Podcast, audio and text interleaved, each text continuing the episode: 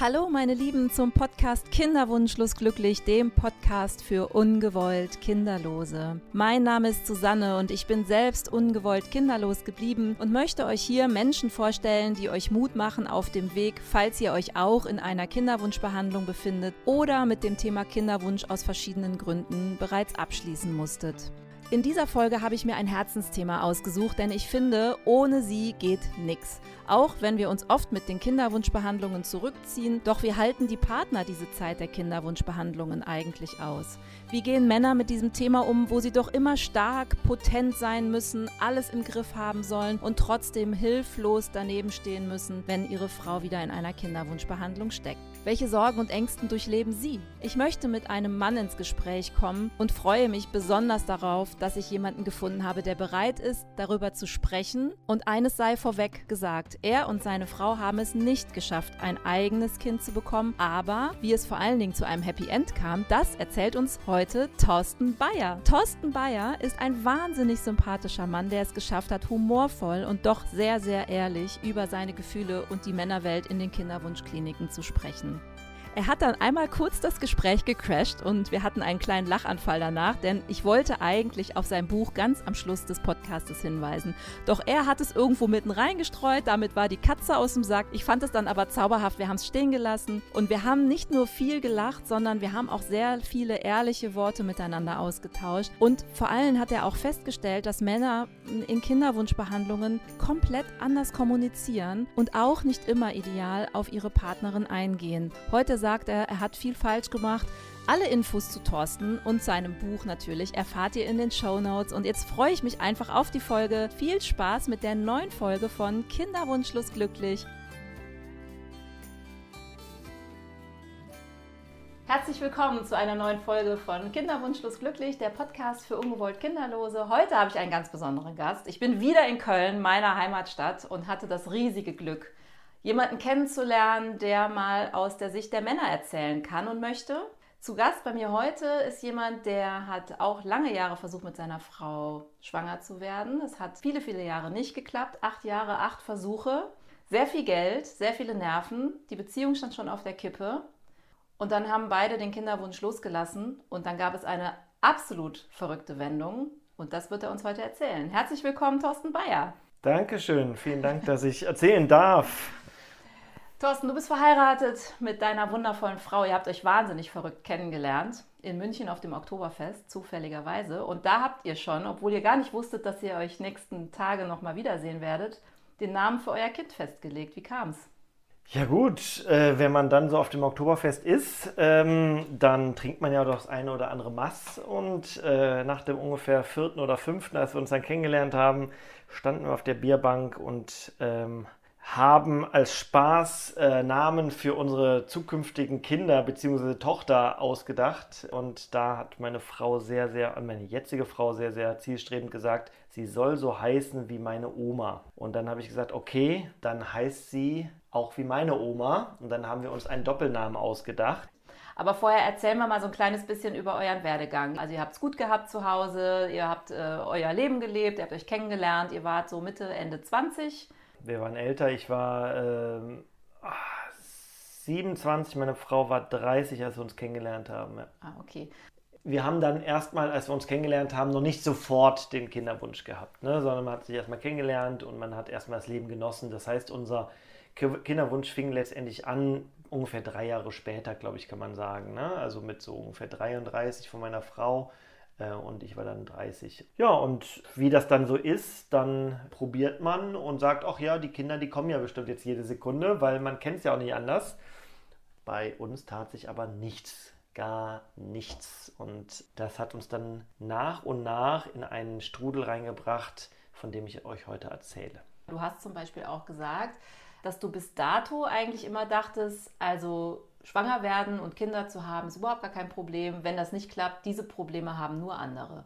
Genau, und genau, das ist halt vielleicht auch noch ganz, ganz wichtig. Äh, deswegen auch, bei mir hat alles funktioniert in meinem Leben bis zu diesem Zeitpunkt. Ich war, komme äh, komm aus einem guten Elternhaus, also nicht vom Reichtum, aber ich bin sehr behütet aufgewachsen, habe mein Leben gelebt, viele Freunde, bin auf tolle Partys gegangen, zu Fußballspielen, habe dann irgendwann eine tolle Frau kennengelernt. Alles hat funktioniert. Studium, Job, guter Job im Medienbereich, wie man hier so schön in Köln sagt. Und wenn man besonders jung ist, dann fühlt man sich auch so, äh, sag ich mal, unsterblich. Und dann kamen wir zu diesem Thema und dann dachten wir, es geht so weiter. Es ist einfach unfassbar, wenn, wenn man etwas haben möchte, was man einfach nicht kriegt. Und normalerweise im Leben kann man alles kann man alles regeln. Ne? Man kann vom Job her, man macht eine Excel-Tabelle, berechnet das, man äh, telefoniert, man regelt, man sucht sich das beste Hotel aus etc.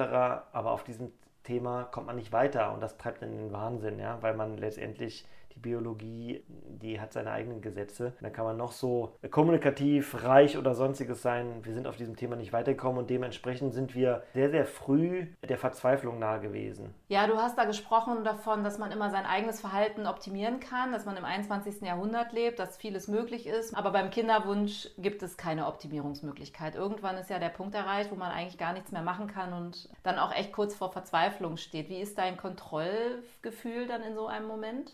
Ja, Nullkontrolle. Ja. Das ist ja genau das, was einen so wahnsinnig macht. Ne? Man kann ja nichts mehr kontrollieren und man probiert, man probiert und man kennt es ja und das ist, glaube ich, der wichtigste Punkt. Man, man kennt es ja nicht aus dem Umfeld, dass es, dass, dass es dieses Problem grundsätzlich gibt. Mittlerweile, unter anderem, weil ich darüber immer offen geredet habe, weiß ich, dass wir niemals alleine auf dem Thema waren. Und mir hat äh, vor zwei Wochen jemand gesagt, ich bin ja jetzt auch der einzige Mann in dieser äh, Szene, ja, auch interessant, in dieser Kinderwunschszene. Ich wusste gar nicht, dass es das gibt, aber ja, es gibt es tatsächlich. Ja. Äh, es gibt viele Leute, ja. ähm, die das äh, jetzt auch thematisieren. Ähm, also bei Instagram bin ich da jetzt auch, sage ich mal, mehr oder weniger aktiv. Zumindest mal gucke ich mir alles ein bisschen an. Ich bin da kein Blogger, aber ich sehe alles und habe auch meine eigene Seite. Ähm, und da gibt es doch mittlerweile sehr, sehr viele Leute, die auch da in Anführungszeichen die Hosen runterlassen und sagen, hey, ich habe ein Problem. Vielleicht ganz kurz, ich habe der jetzt zurückgetretenen Frau Giffey ja auch einen Brief geschrieben, Familienministerium, die hat mir auch geantwortet.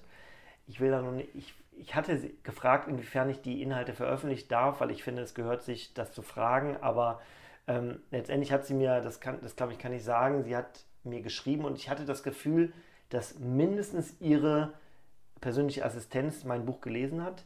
Also ich habe ein Buch geschrieben, ich weiß gar nicht, ob wir das gesagt haben. Das haben wir noch nicht gesagt. Das ist die Auflösung für den Schluss. Das, machen, das ziehen wir jetzt vor. Jetzt habe ich alles verplappert.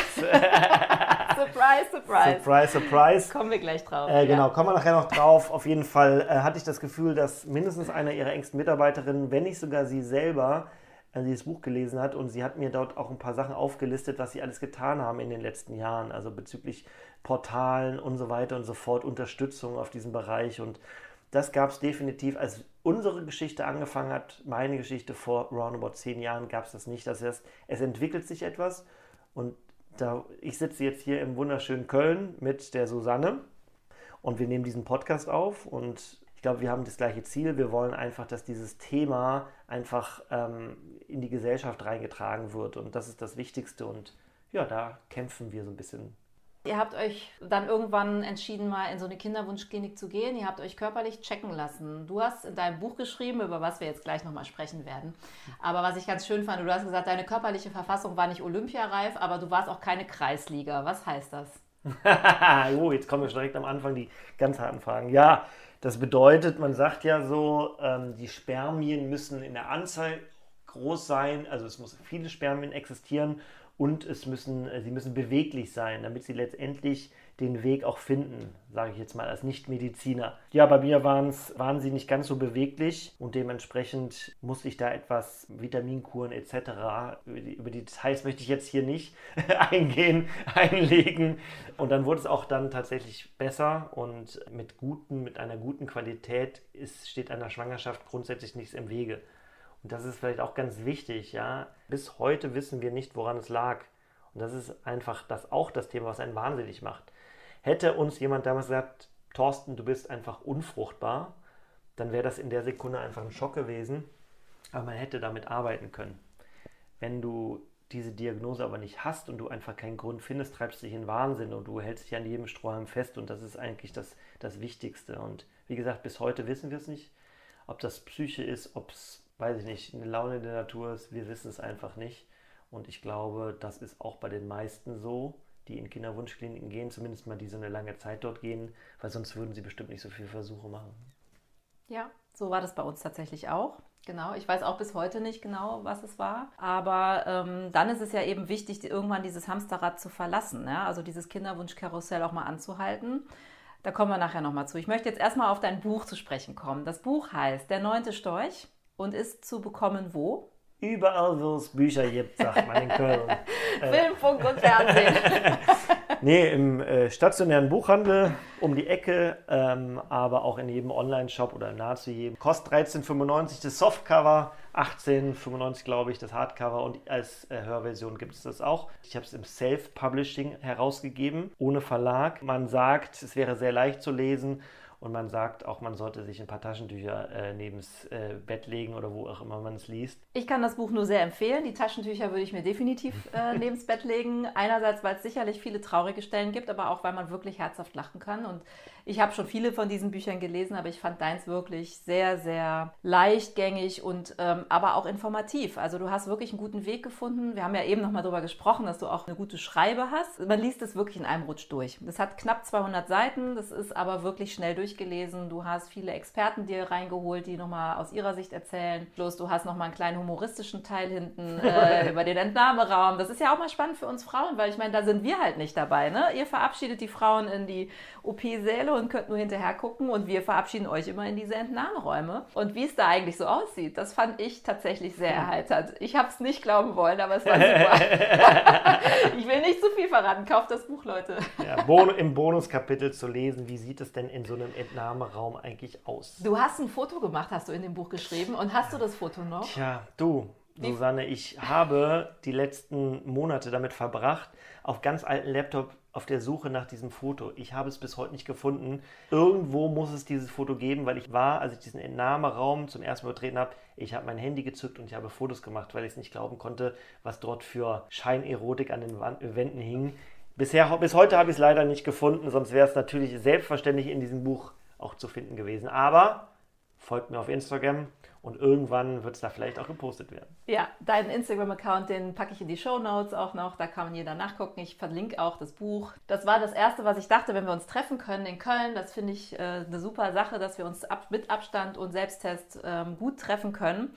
Aber natürlich wollte ich dich nach diesem Foto fragen. Ist ja klar, das, war, das hat meine Neugierde geweckt. Ja, und dann habt ihr eigentlich auch so einen Ritt durch alle möglichen Kliniken. Ihr seid sogar ins Ausland, ihr seid nach Österreich.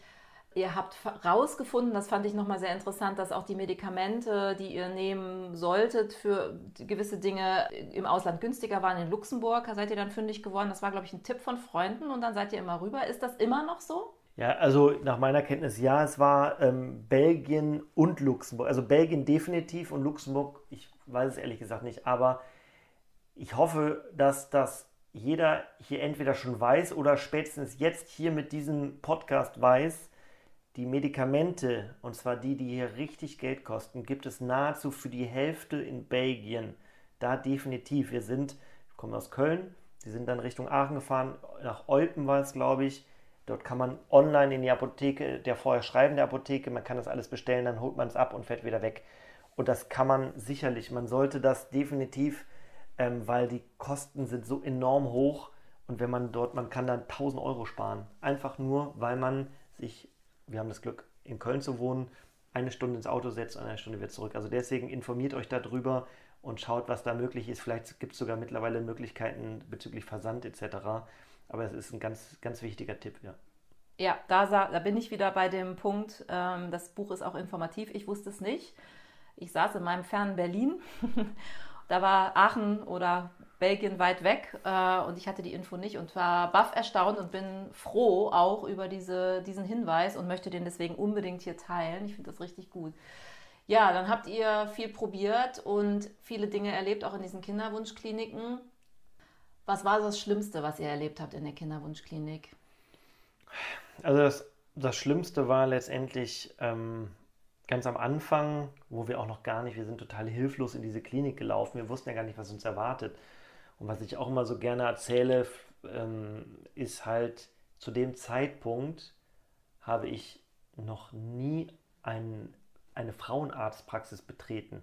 Ja, also geschweige denn, dass ich mit meiner Frau in diesem Behandlungszimmer war, ich fühlte mich da schlecht, ich fühlte mich, ich habe gedacht, ich gehöre da gar nicht hin, das ist mir alles, das ist doch der Bereich meiner Frau, es ist, war so, war ein ganz komisches Gefühl, ich weiß nicht, ob man das, ob ich kann man gar nicht so in Worte fassen, aber ähm, naja, letztendlich wurde es dann irgendwann zur Normalität, aber am Anfang war es echt ganz schlimm, wir sind da hilflos hingelaufen, ähm, haben halt diese Behandlung gemacht, ähm, und ähm, dann war es halt dann so, ähm, dass letztendlich bei diesem, zurück, diesem Transfer der Embryonen nach dem ganzen Prozess äh, muss man ja ganz viel trinken als Frau, damit irgendwie die Blase letztendlich irgendwas hochhebt. Äh, und dann wird letztendlich dieser Transfer gemacht und da muss man halt viel trinken. Und meine Frau hatte, musste dringend auf Klo und hat gelitten wie ein Wahnsinnige. Äh, der Arzt hat anstatt empathisch darauf zu reagieren, ähm, hat ihr die ganze Zeit Druck gemacht. Ne? Ähm, sie haben zu wenig getrunken und das stellen sich nicht so an und so. Und das war halt eine ganz schlimme Situation. Ich wäre dem Arzt am liebsten an die Gurgel gesprungen. Ich wollte meine Frau beschützen ähm, und habe gedacht, das geht gar nicht. Auf der anderen Seite war ich ja von diesen Menschen abhängig, weil ich war ja in einer Notsituation. Und das ist auch eine ganz äh, verzweifelte Situation gewesen, wo ich dachte so, das kann, das kann der Mann nicht mit uns machen, gleichzeitig bin ich hilflos. Und diese Hilflosigkeit ist ein ist eine, ein Gefühl, was richtig ätzend ist, was man aber auch nicht kennt, weil man im Normalfall ja alles geregelt bekommt. Dann hattet ihr ja ein Erlebnis, da, da musste ich mal kurz Luft holen und äh, habe auch das Buch mal kurz zur Seite gelegt. Da gab es einen Arzt, der war da nicht besonders sensibel, auch in der Untersuchung. Und da ist was passiert, wo ich dann mitgelitten hatte mit euch beiden und mich gefragt habe, warum steht man eigentlich nicht auf und sagt, so jetzt ist hier Feierabend, wir hören jetzt hier auf. Willst du das kurz erzählen? äh, boah, frag mich nicht, wie das medizinisch heißt, aber ja, hat irgendwie mit einer Zange dann darum gewerkelt, um halt letztendlich den, äh, den Embryo einzusetzen. Also er hat es nicht geschafft, weil die Blase ja angeblich zu leer war und später zu voll. Und dann hat er dann irgendwie noch mit so einer Zange darum gehakt und meine Frau hatte wirklich Schmerzen gehabt und ähm, lag dort auf diesem gynäkologischen Stuhl und hatte Schmerzen und hat verzweifelt und ich saß daneben und das war ja, warum macht man das nicht? Weil man in einer Notsituation ist. Man braucht diese Hilfe. Ärzte haben zwei Aufgaben aus meiner Sicht. Die haben die Aufgabe, medizinisch äh, etwas zu leisten. Die haben aber gleichzeitig die Aufgabe, auch den Menschen dahinter zu sehen. Egal, ob es jetzt um künstliche Befruchtung oder um, weiß ich nicht, Krebs oder sonst irgendwas gibt. Das sind ja, das sind ja Themen, die sind ja so schwer. Die Leute sind verzweifelt. Man, ich weiß, man, ein Arzt darf nicht das so an sich heranlassen, aber gleichzeitig darf er nicht vergessen, dass da ein Mensch sitzt auf der anderen Seite. Ähm, haben wir an der Rezeption gefragt, ob sie eigentlich uns irgendwo psychologische Hilfe anbieten. Wir haben das, es hat uns keiner angeboten, wir haben das erfragt. Und dann hatte die Rezeptionistin uns gesagt, der Arzt, geschweige der Arzt hat natürlich auch nichts irgendwie uns angeboten.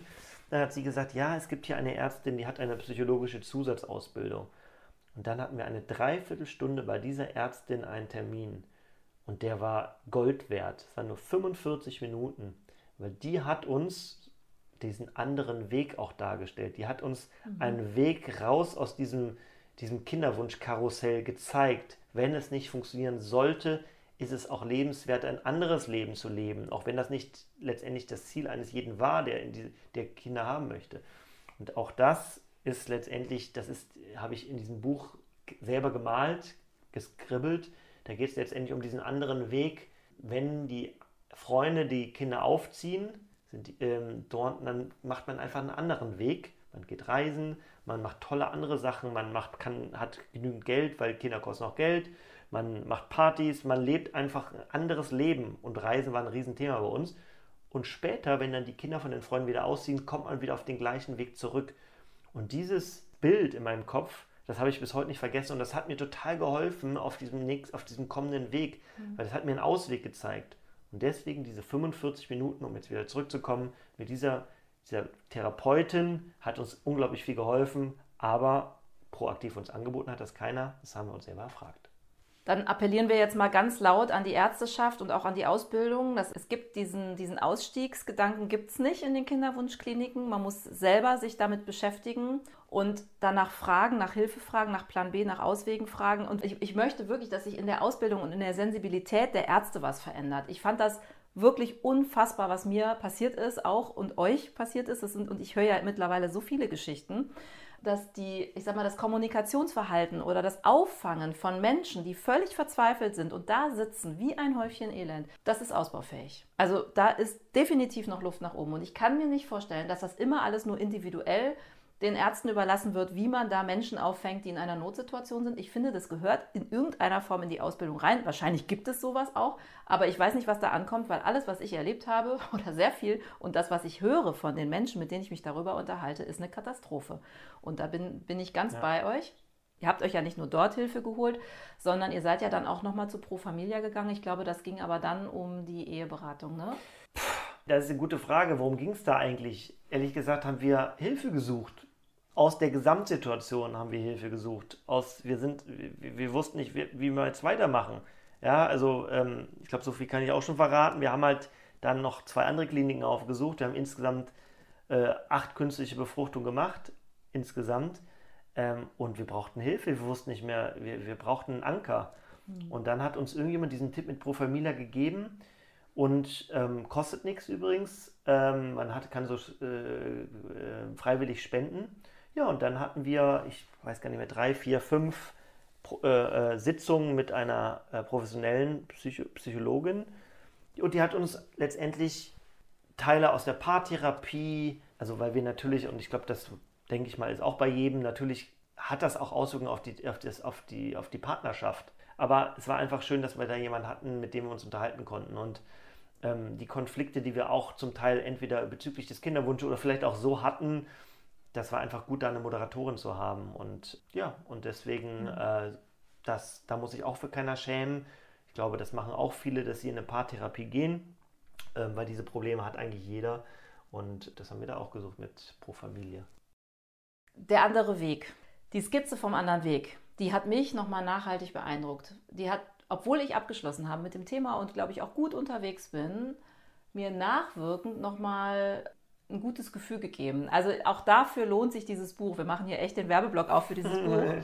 Aber wirklich, Leute, guckt euch das an. Ich weiß nicht, ob du das auf deinem Instagram-Kanal sogar auch schon mal abgebildet hast oder ob du es exklusiv in deinem Buch lässt. Wir lassen uns überraschen. Du kannst ja mal drüber nachdenken. Thorsten glaub, zieht die Augenbrauen hoch und überlegt noch. Ehrlich gesagt, ich weiß jetzt gar nicht spontan, ob ich das Foto ge gepostet habe. Müsste ich selber gucken. Aber es ist eine schöne, schöne Sichtweise und ich finde, sie ist so tröstlich, ne? ja. dass man nichts verliert, sondern dass man einfach wirklich nur einen anderen Weg geht, um sich nachher wieder zu finden. Also du beschreibst das mit deinen Freunden oder mit deinem Umfeld, das plötzlich woanders hin abbiegt, weil Kinder kommen und ihr lauft aber dann irgendwie eine andere Kurve, aber ihr findet euch letztlich irgendwann auch wieder zusammen. Und das hatte ich so noch gar nicht gesehen. Das fand ich dann auch nochmal eine mhm. schöne Ergänzung.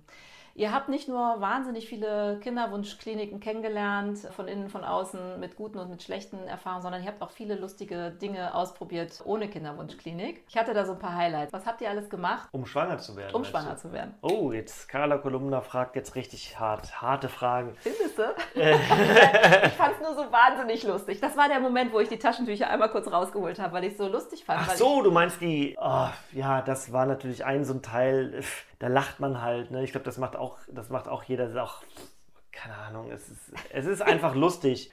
Ähm, und dann geht es halt so in Energiebahnmassagen äh, oder Energiebahn, äh, weiß ich nicht, Massagen bis zu Engelsbefragungen. Und äh, am Schluss war es dann eine Wahrsagerin, die meine Frau zweimal aufgesucht hat. Das war wirklich hier in Köln, das war, ich war nicht dabei, weil ich, da ist, glaube ich, das ist der Unterschied. Ich kann, ich kann mir das, ich, kann damit nichts anfangen. Da ist meine Frau zu einer alten Dame gefahren in die Wohnung, die war vermeintlich irgendwie Mitte 80 oder 90. Ja, die hat dann meiner Frau aus der Hand gelesen. Und diese Frau hat gelesen, dass alles gut wird. Aha. Was heißt das jetzt? Erstmal gar nichts, weil gar nichts war gut über Jahre. Wir haben ja schon ein bisschen verraten, dass irgendwann dann auch noch sich was getan hatte bei uns auf einem anderen Wege. Ob das die Frau vielleicht gesehen hat, wer weiß es.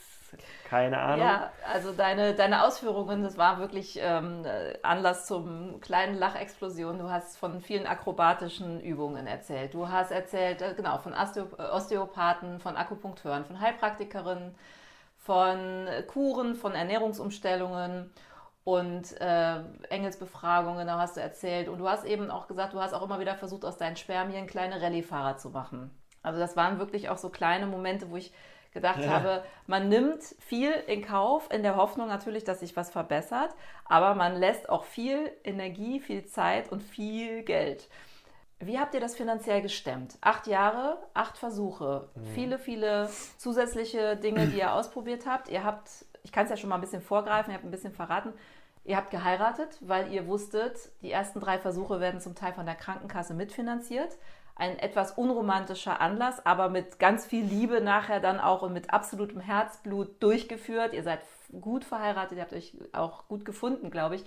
Der Hochzeitsantrag ist auch im Buch enthalten, mhm. auch eine sehr lustige Anekdote. Trotzdem hat es ja nach den drei Versuchen nicht geklappt, dann ging es weiter und ihr seid nachher zum Schluss sehr viel Geld losgeworden, wenn man da mal jetzt Bilanz ziehen würde. Was, ja, ich, was ich ja auch getan habe. Ich habe Bilanz gezogen. Ja, zur, Hochzeit, zur Hochzeit vielleicht noch so viel zu sagen ja, wir hatten uns gefunden, aber wir hätten nie und nimmer zu diesem Zeitpunkt geheiratet. Das war zu früh, das war, wir fühlten uns nicht danach. Aber das hat nichts damit zu tun, dass wir uns gegenseitig nicht mochten, sondern das war einfach der falsche Zeitpunkt. Aber wir haben es dann getan für die Krankenkasse. So habe ich es auch geschrieben.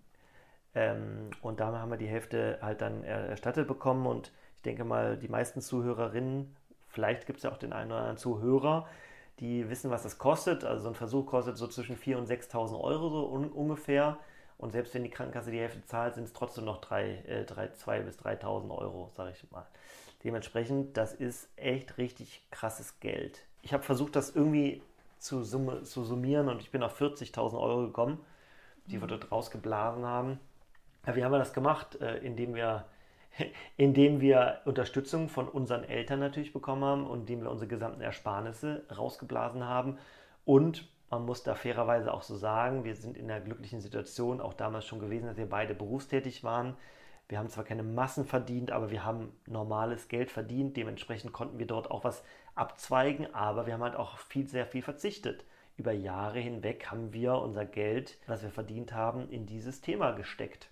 So, aber wenn du jetzt mal bedenkst, wie gesagt, ich komme aus einer, mittelständischen Familie, ganz normal, Beamtensohn, ähm, aber da gibt es auch noch ganz andere Leute, die haben nicht diesen Support von zu Hause und das finde ich unfair und das ist scheiße, ja, weil die können sich vielleicht noch nicht mal ein oder zwei Versuche leisten. Und das ist, da muss die Politik definitiv ran, ähm, weil ich glaube, das reicht noch nicht. Das Thema ist ja ein, es gibt jetzt ganz aktuell eine Studie, ich habe mich da äh, vor ein paar Wochen mal kurz schlau gemacht, ähm, die ist aus September letzten Jahres, also gar nicht so alt, sehr neu eigentlich.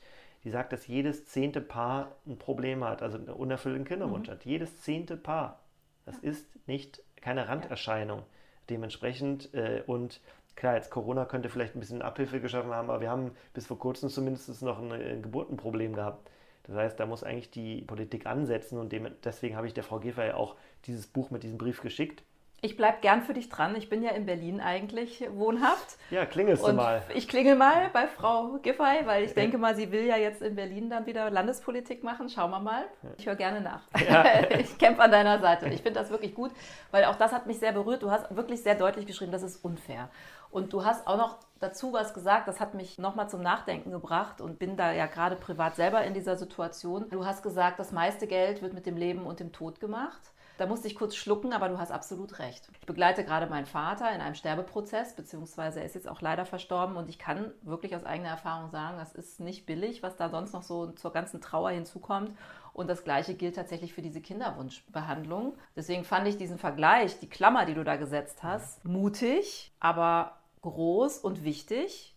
Und unterm Strich zu sagen, das ist unfair, da bin ich komplett an deiner Seite. Das finde ich absolut richtig. Ja, wer fragt, also das habe ich glaube ich auch so geschrieben, wenn ich mich recht erinnern kann, wer fragt denn in so einer Situation, was kostet denn der Sarg? Oder was kostet denn äh, der Kinderwunsch? Da fragt der keiner. Das ist eine Notsituation, das ist eine, eine Krisensituation. Da ist man abhängig von Leuten. Da verhandelt man nicht. Und das ist das Problem. Das ist das gleiche Thema, dass man bei dem Arzt nicht rausläuft. Das ist und deswegen darf damit nicht so großer Profit gemacht werden, aus meiner Sicht. Man braucht einen Support und auch ähm, deswegen finde ich das auch ganz wichtig, dass man dieser großen Pharmaindustrie, ja, die Entwicklung von solchen Medikamenten, die braucht bestimmt ein paar Jahre, kostet auch ein paar Euros, aber es kann mir keiner erzählen, dass diese Medikamente 1500 Euro wert sind. Also ich, das war einfach auch so verrückt, als man in diese Apotheke damals reingegangen ist. Man geht mit Kopf wirklich, dann sagt die doch irgendwie 1500 Euro. Ich so, wie bitte? Also was für ein Betrag für fünf Packungen Medikamente. Ja, ja so ist es. Das stimmt. Ja, dann habt ihr die ganzen Versuche gestartet und hattet eigentlich auch schon, ich glaube, das war dann nach dem fünften Versuch gesagt, wenn es nicht klappt, dann ist es so. Oder nach dem sechsten, nach dem sechsten, glaube ich. Ja. Und ihr wart eigentlich schon dabei, euch mit dem Gedanken anzufreunden, loszulassen und nach einer Alternative oder nach einem anderen Leben für euch Ausschau zu halten und euch auch ein bisschen zusammenzuraufen, weil ja auch die Beziehung schon sehr, sehr gelitten hatte. Und dann kam der Anruf deiner Frau.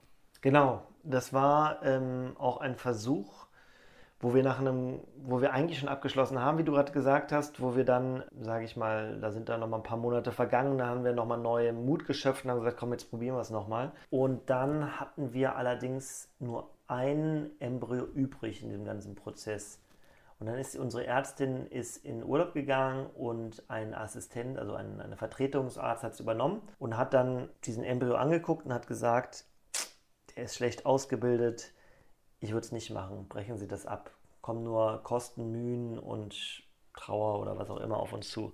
Dann haben wir kurz drüber nachgedacht und haben gesagt, nee, wir können das jetzt nicht abbrechen. Wir haben jetzt irgendwie drei Wochen, keine Ahnung, Hormonkuren, Kosten, Mühen und so weiter ähm, durchgestanden. Dass wir glauben an das, wir glauben an diesen Embryo. Und da haben wir uns so eine kleine Geschichte auch für uns. Ne? Jetzt erst recht so ein bisschen Pipi Langstrumpf-mäßig. Und dann hat er gesagt, okay, dann setze ich ihn ein und dann hat er den Embryo eingesetzt und dann ist meine Frau, wie gesagt, ähm, ja, sie kennt ja auch wahrscheinlich viele, dass diese 14 Tage Wartezeit eine Katastrophe ist, dass man immer Angst haben muss, was man gerade macht, dass man ja nicht das, das große Glück zerstören kann und dann ähm, hat meine Frau, wie gesagt, ohne dass ich es wusste, vor dieser Ablauf dieser zwei Wochen diesen Schwangerschaftstest gemacht und hat mich angerufen.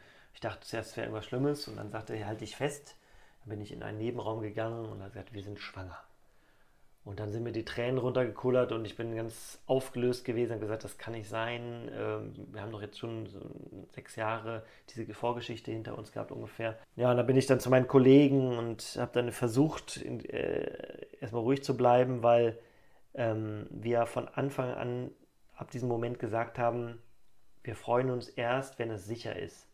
Wir haben von diesem Moment bis zehn Wochen später diesen, ähm, die Freude uns selber verboten, weil wir Angst hatten, weil wir auch nicht dran glauben konnten nach diesen ganzen Jahren der Trauer, Wut und äh, Misserfolgs. Und dementsprechend haben wir, sie hat, meine Frau hat es einer Person erzählt, ich auch einer und die, mit denen haben wir uns ausgetauscht, ansonsten wusste keiner davon.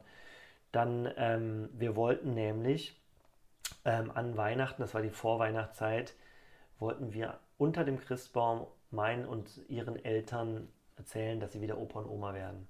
Ja, das war unser großer Wunsch.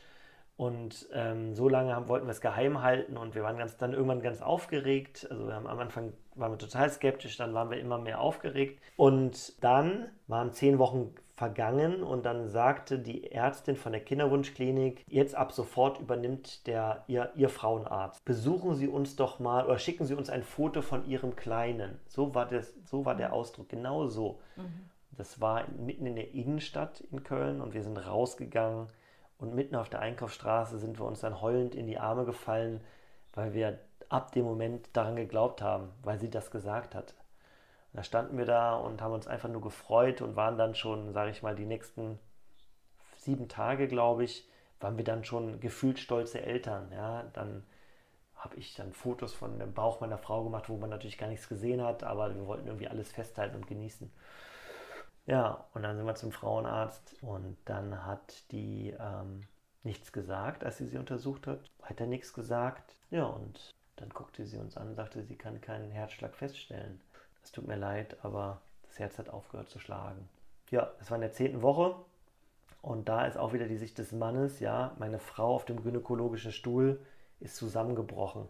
Also wirklich komplett zusammengebrochen und ich saß daneben und wusste nicht, was ich tun konnte. Es war einfach eine ganz, ganz schlimme Situation. Auch das sage ich immer wieder. Es ist, glaube ich, bei jedem dritten, jede, jede dritte Schwangerschaft hat einen Abbruch. Das ist relativ normal leider. Aber in unserer Situation glich das einem absoluten Erdrutsch. Es war, wir sind dann noch in einem andere, äh, anderen Frauenarzt äh, zur Absicherung, weil wir irgendwie die Hoffnung aufgeben konnten. Dann hat der zweite Arzt dann auch oder die Ärztin gesagt, äh, leider nein. So, und somit hatten wir unser Kind in der zehnten Woche verloren und äh, das war der Beginn wirklich der größten Trauer, die ich jemals bis zum heutigen Tag hatte. Wir waren wirklich fertig. Ähm, ein, zwei Tage später mussten wir noch die zur Ausschabung auf der Neugeborenenstation, wunderschön, wo alle Mütter mhm. fröhlich rumlaufen.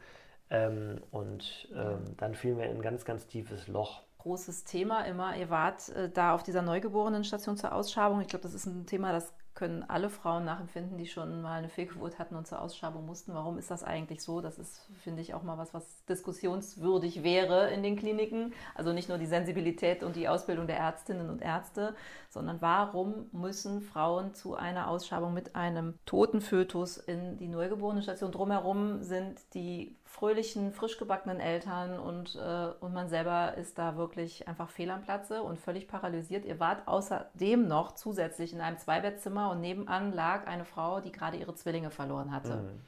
Was ich ganz berührend fand an dieser Geschichte war, dass dieses Pärchen noch ein bisschen gefestigter war als ihr, weil die diesen Kinderwunschweg nicht gegangen sind. Die sind auf natürlicher Weise schwanger geworden. Es war die erste Schwangerschaft, es war schlimm genug, aber die war noch ein bisschen gefestigter als ihr. Und dann ist der Vater der Zwillinge losgegangen, einkaufen und brachte euch einen Schokoladen-Nikolaus mit mhm. und gab euch den, weil es war ja Nikolaus.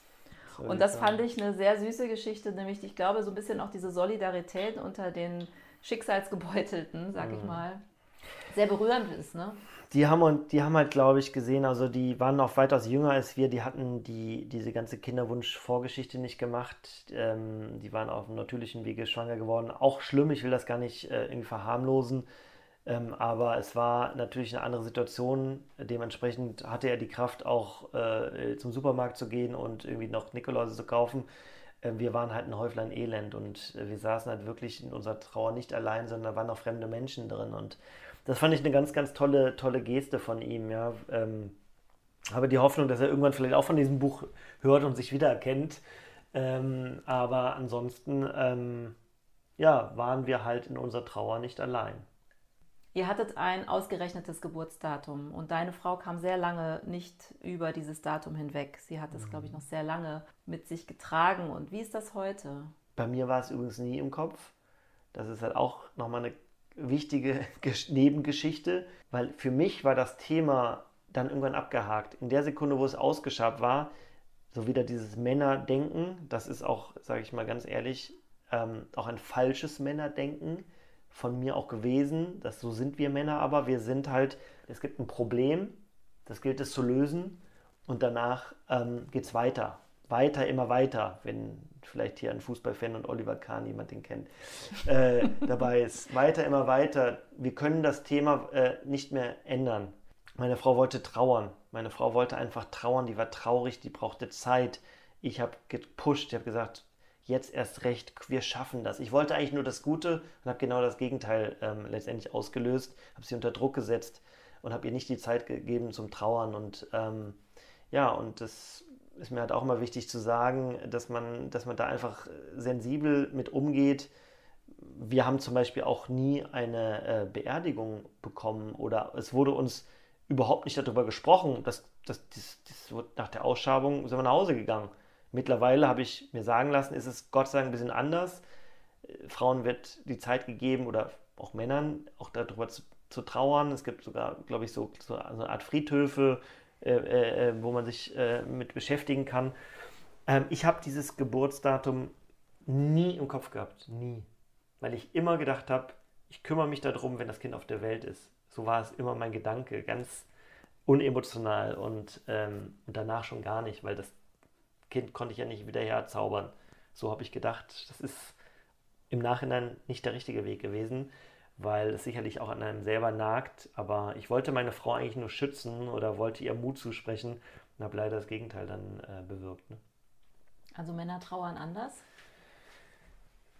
Ja, also Männer, ähm, ich bin ein, ein voller Mann, habe aber an der einen oder anderen Stelle vielleicht auch ein bisschen anormale Züge, indem ich unter anderem dazu, darüber spreche. Die meisten Männer reden nicht über solche Themen, die reden auch nicht über Gefühle. Ich zeige Gefühle und ich rede auch darüber. Aber in diesem Fall bin ich 100% Mann. Ich, ich habe das abgehakt. Es war ja nicht mehr wiederherstellbar. Deine Frau hat sich dann auf den Weg gemacht, weil sie mit ihrer Trauer anders umgehen musste, als du das getan hast und hat sich auf den Jakobsweg gemacht und hat gesagt, pass auf, ich brauche eine Auszeit, ich muss über alles nachdenken, aber ich muss auch über unsere Beziehung nachdenken. Richtig. Wie war das für dich? Nicht gut.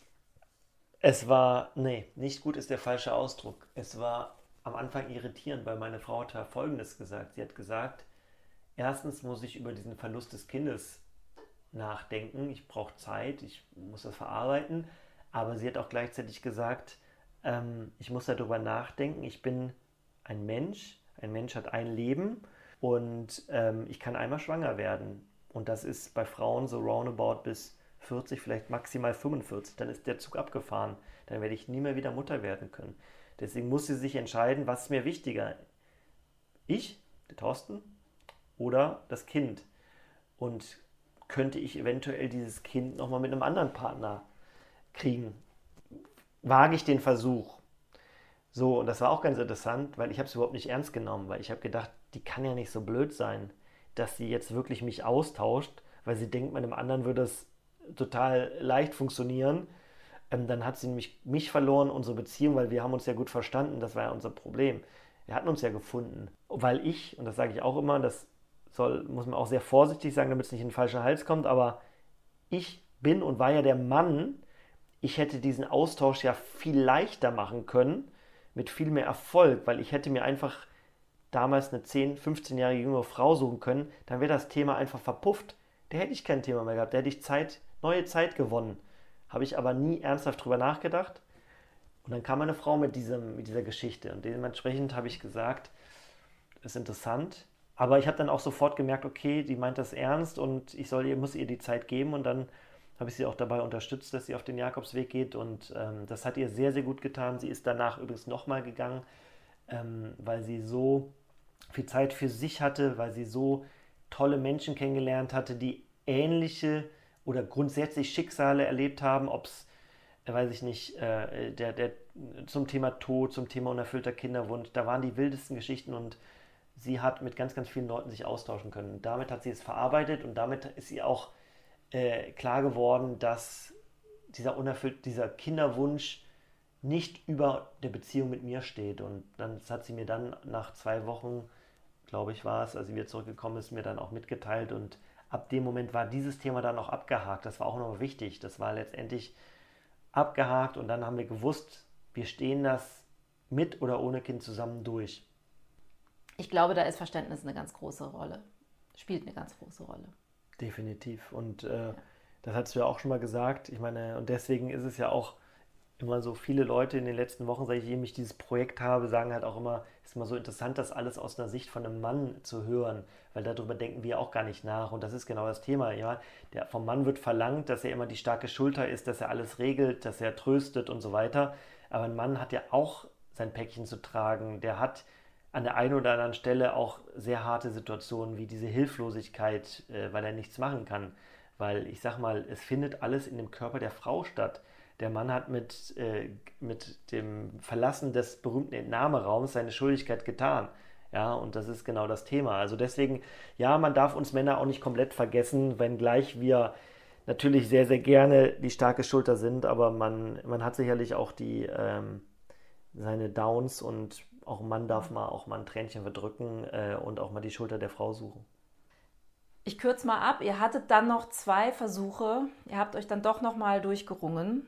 Und dann habt ihr das Thema Kinderlosigkeit erstmal so angenommen, wie es war und seid aber nochmal auf den Weg des Themas Adoption gegangen.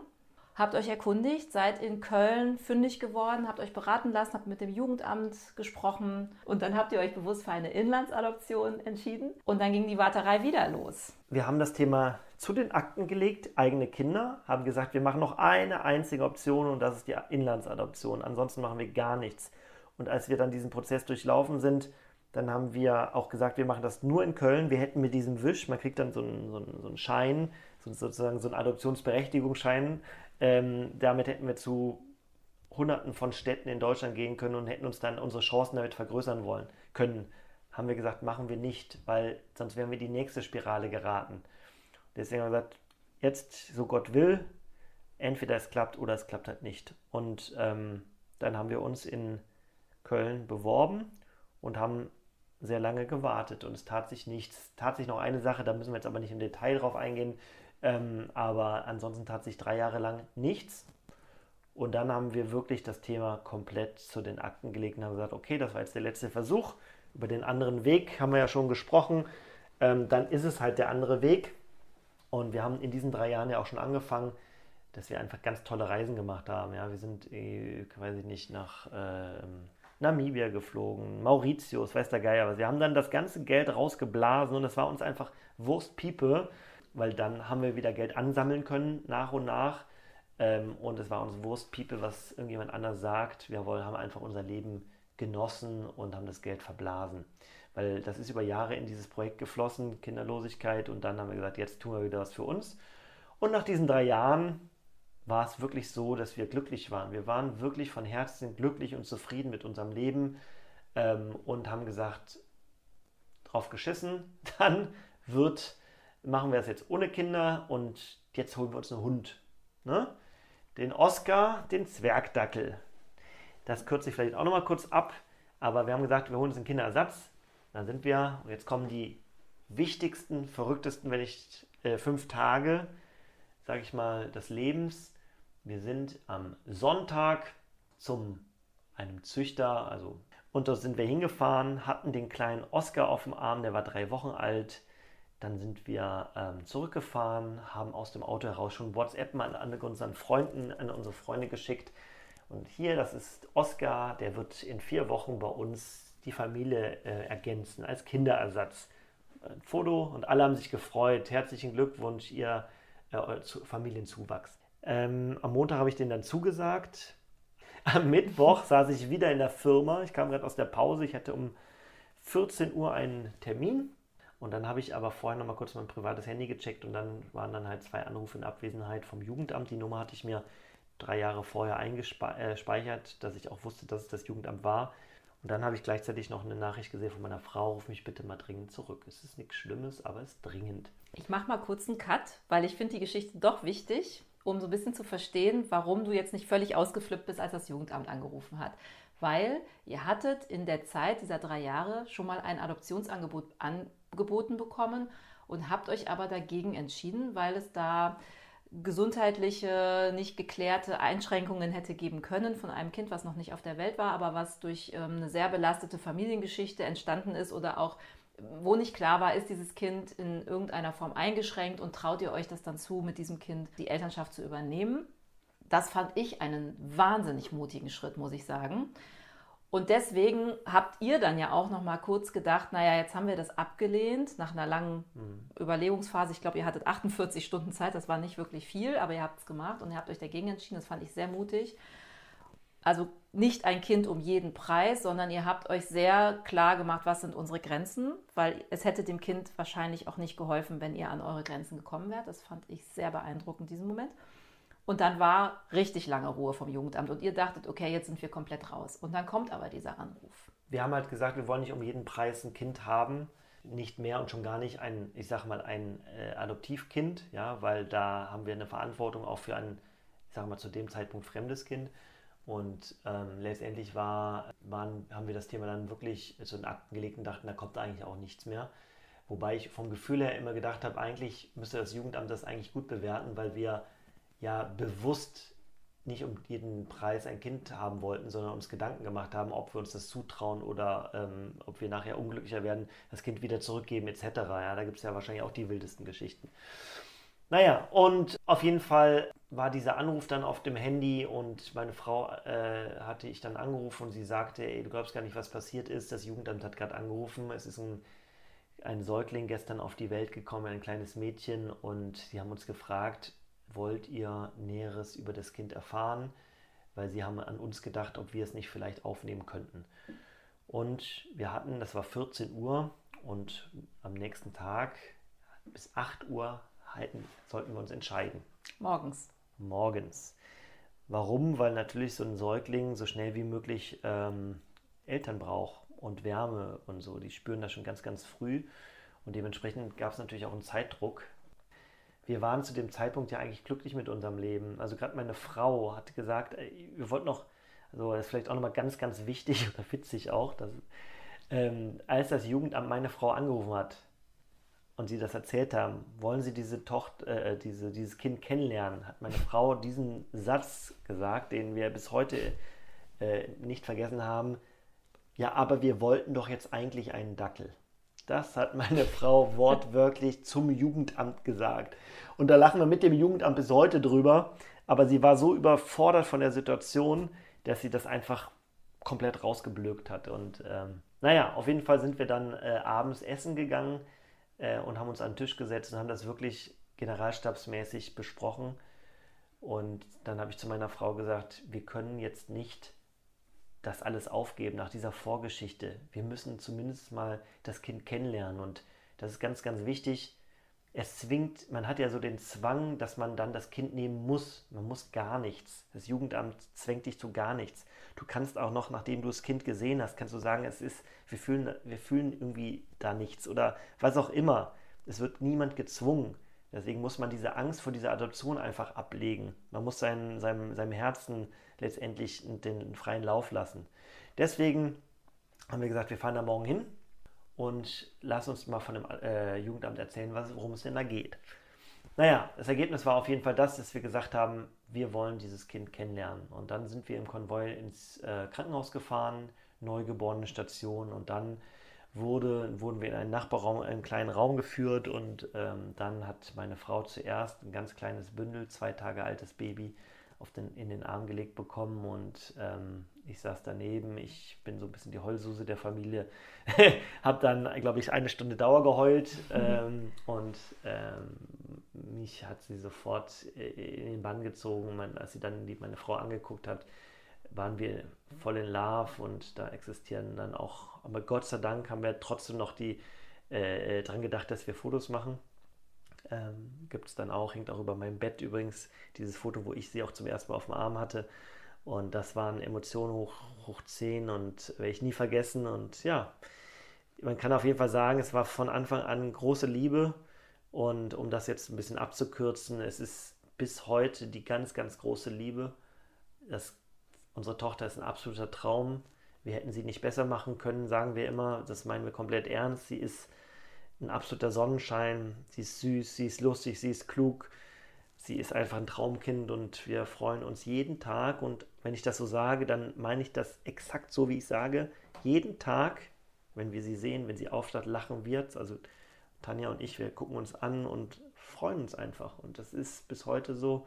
Und wenn ich dann jetzt gleich wieder auf mein Fahrrad steige und nach Hause fahre, dann wird dann ein kleines Mädchen auf mich warten, was mich äh, umarmt und was äh, mich hoffentlich genauso liebt wie ich sie. Und ja, das ist letztendlich das große Happy End. Das ist der neunte Storch. Und deswegen heißt das Buch Der neunte Storch, der dann doch noch das große Glück gebracht hat. Zwar nicht auf, äh, auf einem, äh, mit, ähm, mit einem leiblichen Kind, aber letztendlich ein Kind, was man zu 100% genauso lieben kann wie sein leibliches Kind. Wunderschön. Aber einen haben wir noch vergessen. Was ist mit Oscar passiert? Ja, der Oscar, der Oscar. Der Oscar heißt nicht mehr Oscar. Wir haben uns dann auch ein paar Monate später auch, also ich hatte dem, ähm, dem sogenannten Züchter, hatte ich ja dann angerufen und hat gesagt, es ist was Verrücktes passiert innerhalb von 48 Stunden. Wir werden ein, eine, eine, kleine Tochter äh, adoptieren und wir können leider nicht zwei Babys parallel großziehen. Und ähm, es wird mir total leid tun, aber ich hoffe, dass er Verständnis hat. Aber wir können den Oscar leider nicht, muss ihn wieder absagen. Und da hat er halt auch gesagt, ähm, das ist überhaupt kein Problem. Ähm, er hätte selber einen Adoptivsohn. Und, ähm, und er wird das total verstehen. Und ja, und deswegen haben wir den Oscar abgesagt. Wir wollten jetzt, lustiger, was heißt tragischerweise, jetzt nach ein bisschen mehr als drei Jahren, wollten wir diesem Züchter nochmal das Buch schicken mit ein paar netten Worten, aber leider ist er gestorben. Oh, wie schade. Ja, das mhm. ist sehr traurig, weil er ja auch eine Geschichte, äh, letztendlich in der Geschichte ähm, ja. eine Rolle spielt. Ne? Und die Wahrsagerin, die wusste es. Die Wahrsagerin wusste es. Ich brauche die Adresse. sehr, sehr schön. Ich danke dir herzlich. Äh, grüß deine zauberhafte Frau, Tanja. Das war wirklich ein tolles Gespräch. Ich habe mir jetzt überlegt, so ganz spontan, ich mache jetzt immer zum Schluss ein paar Fragen, um nochmal so ein schönen Abschluss zu finden, der vielleicht weg vom Thema kommt, aber trotzdem was mit dir zu tun hat. Und weil du ja die ganze Zeit immer davon gesprochen hast, äh, wie männlich du auch in deinen Reaktionen bist und wie sachlich und wie nüchtern, möchte ich dir einfach ein paar äh, Abschlussfragen stellen, die überhaupt nichts mit dem Thema ja, zu tun haben. Ich bin gespannt, was jetzt kommt. Ich auch. Frau Kolumna. Ja. so, wenn du ein typischer Mann bist, Anleitungen zuerst durchlesen oder erstmal machen? Oh, das ist ein. Da bin ich kein richtiger Mann, weil ich bin handwerklich total äh, ungeschickt. Dementsprechend bin ich, äh, mache ich den großen Fehler. Ich fange direkt an und merke dann, dass es falsch läuft, dann kann ich wieder alles abbauen. Da bin ich nicht männlich. Miete. okay. Du bringst zum Einzug ein Gastgeschenk mit in deiner Zeit, bevor du Kinder hattest und in deiner Zeit jetzt, wo du Kinder hattest. Was bringst du mit? das sind echt interessante Fragen ich bin ja derjenige, da bin ich wieder typisch Mann, ich bringe gar kein Gastgeschenk mit, weil ich es vergesse. Und weil ich auch der Meinung bin, wir haben doch uns. Ich komme ja, um letztendlich mich mit Menschen zu unterhalten, weil wir uns gerne haben. Ich bin letztendlich das Geschenk und gleichzeitig ist der Gastgeber mein Geschenk. Da braucht man jetzt nicht noch schnell eine Flasche Wein für 6 Euro aus dem äh, Schrank holen. Dementsprechend, wenn es nach mir gehen würde, würde man Geschenke komplett zur Seite legen. Das ist auch eher so ein Thema, was Frauen gerne tun, weil sie der Meinung sind, sie müssen zwingend etwas mitbringen, weil wie kommt das denn sonst an? Und mir ist es Wurst. Da bin ich typisch Mann. Weder mit Kind auch ohne, da hat sich auch nichts verändert. Okay, super, du bleibst dir treu. Okay, und die letzte Frage, als wir das Vorgespräch hatten, haben wir äh, viel geredet und ich hatte so ein paar Fragen aufgeschrieben und du hast mir da gesagt, weißt du was, stell mir einfach jetzt gar keine Fragen, lass uns treffen. Ich äh, bin so ein Typ, ich muss einfach drauf losreden, weil ich habe sowieso alles schon mal erzählt. Und irgendwie habe ich auch schon mal jede Frage gehört. Welche Frage hast du noch nie gehört? Oh, also ich habe ich hab gesagt, ich möchte keine Fragen haben, weil ich habe alles im Kopf, dass ich jetzt alles schon mal erzählt habe. Das ist, stimmt nicht ganz. Also wir haben jetzt hier auch ein paar neue Sachen erzählt, ähm, welche mir noch nie gestellt wurde. Oh, jetzt äh, bringst du mich natürlich ins äh, Grübeln. Wir haben ja können ja schneiden, ne? Ja, klar. hm. Jetzt hast du mich, ne? Ich bin da sehr kommunikativ. Wir schneiden die, die Schweigeminuten raus, aber sie sind schon ziemlich lang. du hast gesagt, ich soll dich überraschen mit Fragen. Ja, ja, ja, ich hab's gemacht. Also, welche Frage mir noch nie gestellt wurde, die hast du aber heute schon gestellt. Das ist diejenige, was wir denn alles auf einem natürlichen Wege versucht haben, um schwanger zu werden. Ist es auf jeden Fall, wie gesagt, lustig. Also viel Spaß dann äh, beim Ausprobieren, liebe Susanne. Ich wollte das deshalb gar nicht fragen. Ich wollte das fragen, weil du mir gesagt hast, es gibt eigentlich keine Frage, die mir nicht schon gestellt worden ist. Und das habe ich als meine Herausforderung, als Challenge. ich, ich krieg dich und ich habe es geschafft. Super. Hast du geschafft. Vielen, vielen Dank. Das war wirklich ein tolles Gespräch und schön, dass du da warst. Komm gut zurück nach Hause. Es ist ja nicht so weit. Ja, vielen Dank auch, dass ich da sein durfte. Vielen Dank auch an alle Zuhörerinnen, Zuhörer vielleicht auch und bis bald. Bis bald. Danke.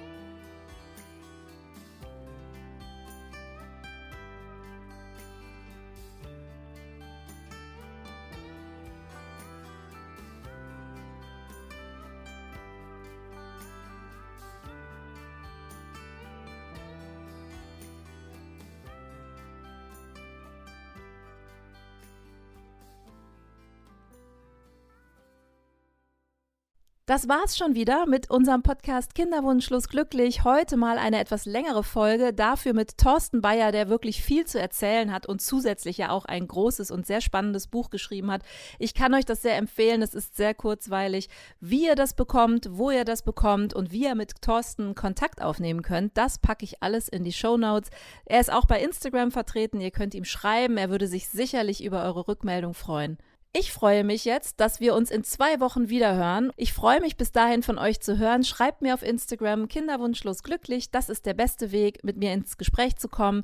Ich freue mich natürlich auch, wenn ihr Lust habt, mal Gast in meinem Podcast zu sein, wenn ihr neue Ideen habt, wenn ihr Themenwünsche habt, dann schreibt mir einfach Kinderwunschlos glücklich auf Instagram. Da findet ihr auf jeden Fall alle meine Daten. Und ich würde mich sehr, sehr freuen. Bleibt gesund und wir hören uns wieder in zwei Wochen. Macht's gut, bis bald. Let's Love Life. Eure Susanne.